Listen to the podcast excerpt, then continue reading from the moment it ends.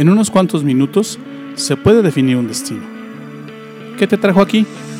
No lo sé, pero sí sé que estos pueden ser los mejores minutos de tu día. Soy Luis Bustos, te doy la bienvenida. Esto es Despierta Laguna.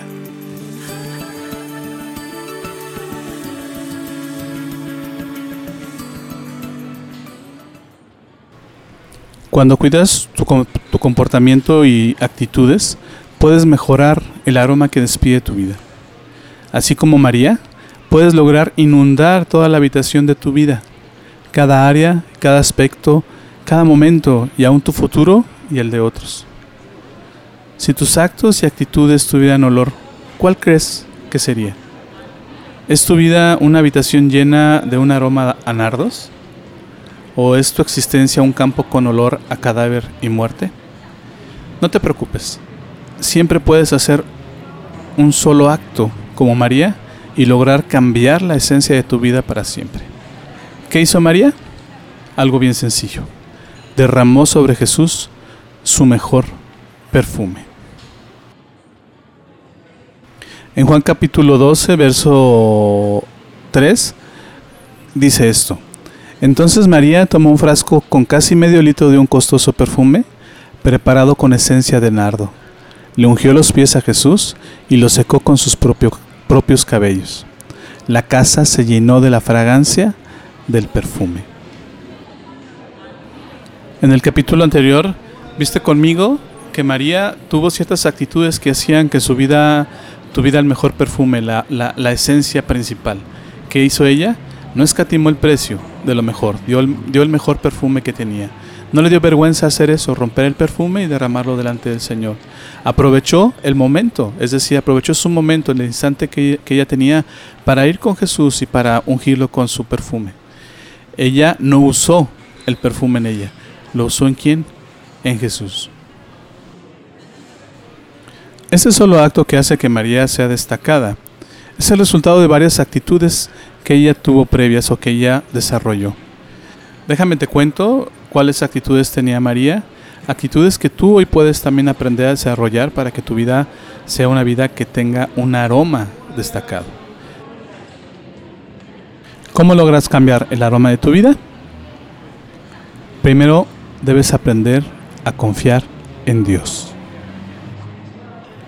Lo que María está haciendo en este instante es hacer un acto de agradecimiento.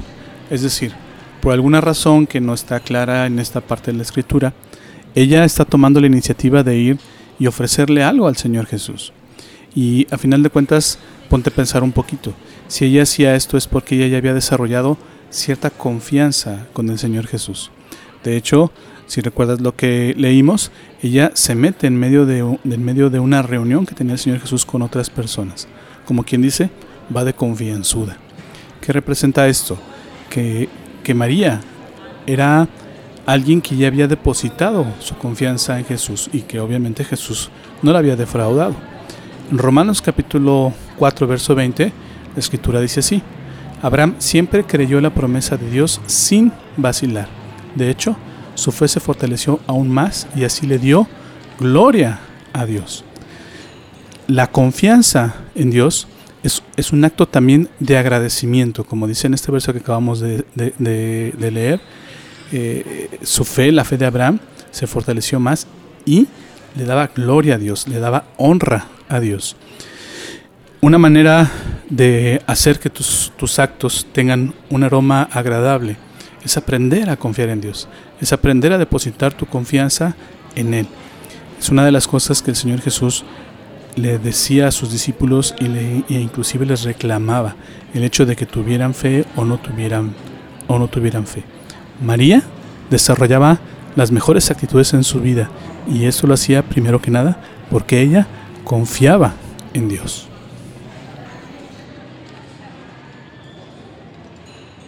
¿De qué otra manera puedes eh, lograr cambiar el aroma de tu vida?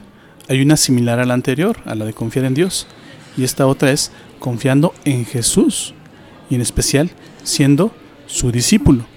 Una de las cosas que María estaba representando en ese momento era su confianza en Dios y su confianza en Jesús, pero en particular ese compromiso que ella tenía de seguir a Jesús. Fíjate lo que pasa en lo que leímos. Jesús dice, déjenla a ella hacer, hacer eh, lo que hizo con el perfume, porque ya me está ungiendo para mi muerte. Unos días después de esta escena que estamos leyendo, que estamos estudiando, que estamos viendo, el Señor Jesús murió en la cruz. María, de alguna manera, sabía, sabía que Jesús iba para eso. El Señor Jesús también le estaba declarando eso, que él iba a la muerte. Y esto lo sabía María y lo sabían muchos de ellos porque era gente que estaba comprometida con Jesús, que conocía sus planes y conocía sus enseñanzas, conocía el propósito de su vida y estaban alineados con esa con esa con estas cosas con el Señor Jesús. De modo que otra manera de hacer cambiar el aroma de tu vida es dejándote llevar por el Señor Jesús. Eso significa ser discípulo, dejarte llevar, dejarte llevar por sus enseñanzas, dejarte llevar por sus instrucciones, dejarte llevar por lo que Él enseña. Si haces esto, te puedo asegurar que el aroma de tu vida será uno de los más preciosos sobre la tierra.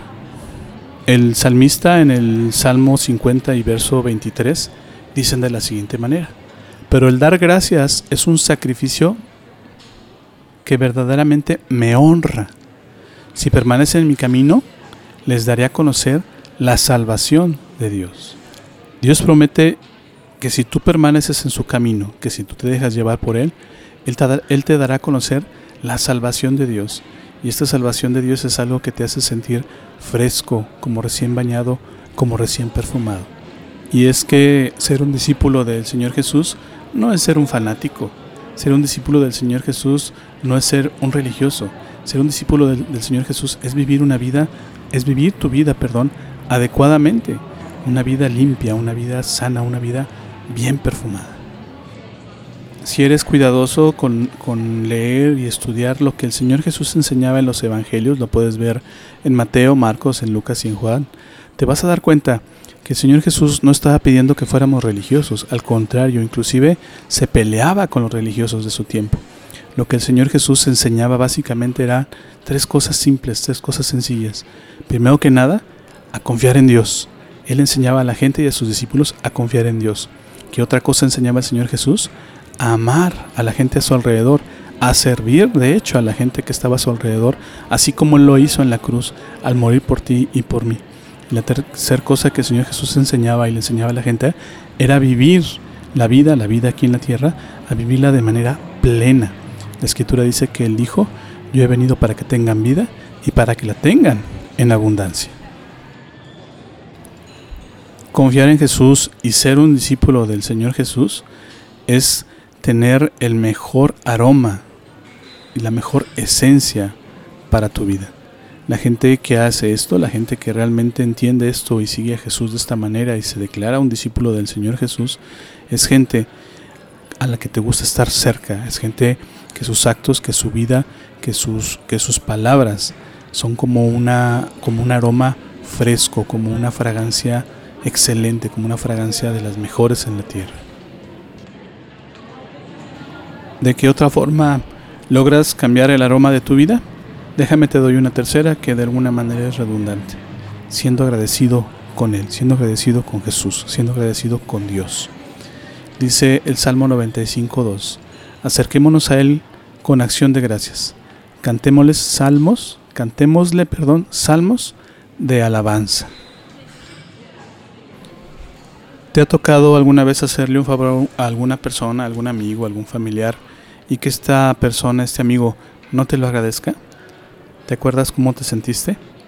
A mí me ha tocado varias ocasiones eh, abrirle la puerta a alguien en un centro comercial o en un negocio y que esa persona pase como si fuera mi obligación o como si fuera mi como si yo hubiera perdido y como si esa persona hubiera ganado el hecho de que le abrieras la puerta sin ser agradecido, sin siquiera voltear a decirte gracias, gracias por abrirme la puerta.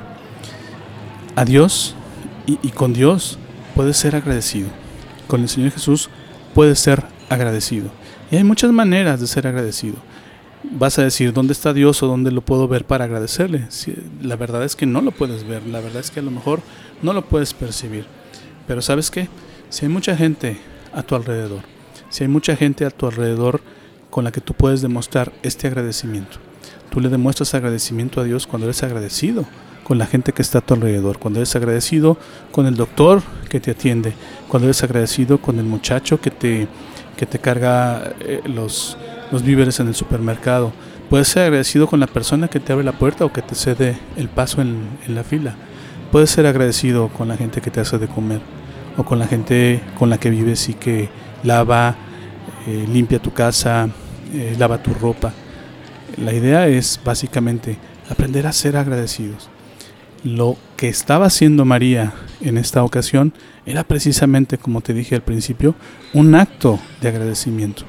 Ella estaba agradecida con, con Jesús, estaba agradecida con Dios por, por lo, que lo que ellos hayan hecho. Realmente no se menciona, no importa, porque lo importante en este momento es aprender a ser agradecidos. ¿Cuándo fue la última vez que le agradeciste a Dios algo? Ahora no me voy tan lejos. ¿Cuándo fue la última vez que diste una palabra de, agradecimiento para alguna persona a tu alrededor? Judas, el otro actor de esta historia, no confiaba en Dios, no confiaba en Jesús y mucho menos era agradecido con él. Te invito a que aproveches este instante y a que aprendas a cambiar el aroma de tu vida. Te invito a que confíes en Dios, a que confíes en Jesús y a que de alguna manera muestres agradecimiento ya sea directamente a Dios con tus palabras o con la gente a tu alrededor.